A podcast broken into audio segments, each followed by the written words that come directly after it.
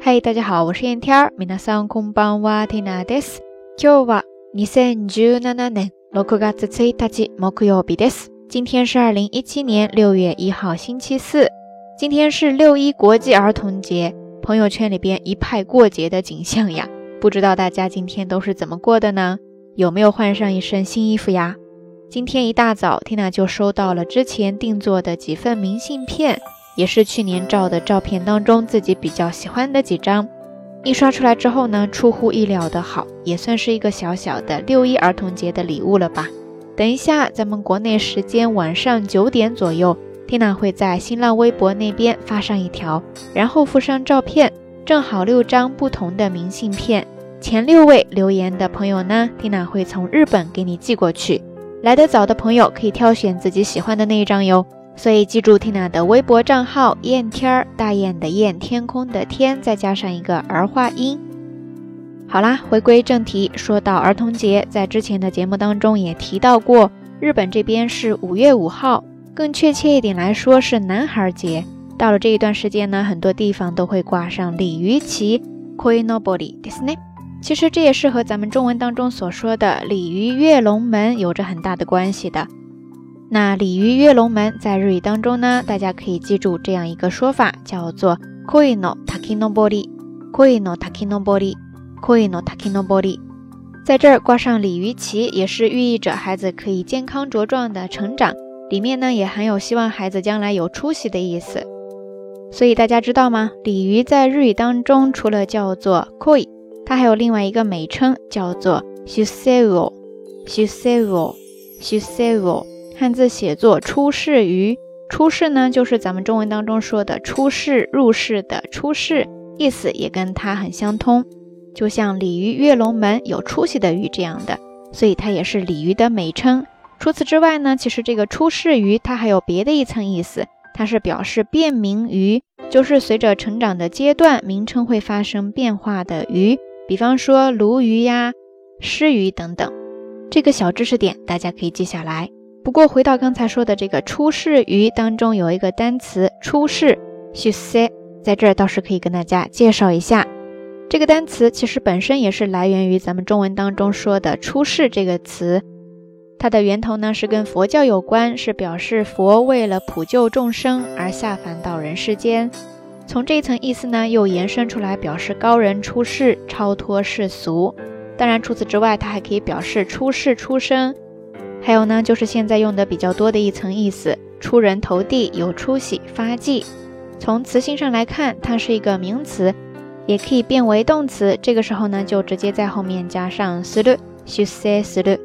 跟它相关的一些表达方式呢，大家首先可以記住这样的一个名词，しせがしら、しせがしら、しせがしら。汉字写作出世头，人头的头，就是表示在同伴当中最早有出息的人。 那相通的，如果你想说谁有出息的比较早，这个时候你也可以用上这样的一个词组，叫做 shusega hayai，shusega hayai，shusega hayai。相反的，比较的迟，比较的晚呢，就是 shusega osoi，shusega osoi，shusega osoi。OK，以上呢就是这一期的晚安想要跟大家分享的全部知识点了。既然是六一儿童节嘛，那我们这一期节目的互动话题呢，就是。希望大家可以跟 Tina 分享你印象比较深刻的六一儿童节。咱们今天这期节目内容当中，虽然讲的是有出息、出人头地，但是也希望大家回归到出世最本真的意思。就像今天节目标题所说的那样，不管我们在什么样的年纪，都可以长久的保有一颗纯真的心，活得出世一些、洒脱一些。今天是儿童节，同样也是 Tina 一位好友的生日。节目最后的这首歌曲送给他，当然也送给电波一端的每一个你。来自 Tina 所有的祝福都在里面了。最后的最后，大家可千万不要忘了节目一开始说的那个明信片活动哦。好啦，夜色已深，Tina 在遥远的神户跟你说一声晚安。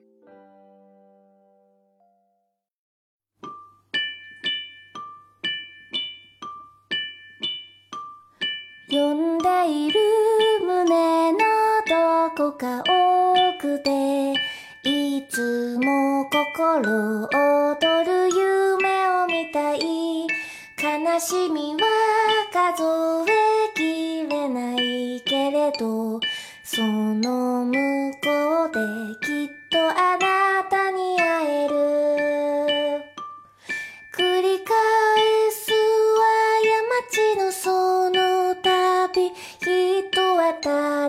青い空の青さを知る。果てしなく道は続いて。見えるけれどこの両手は光を抱ける。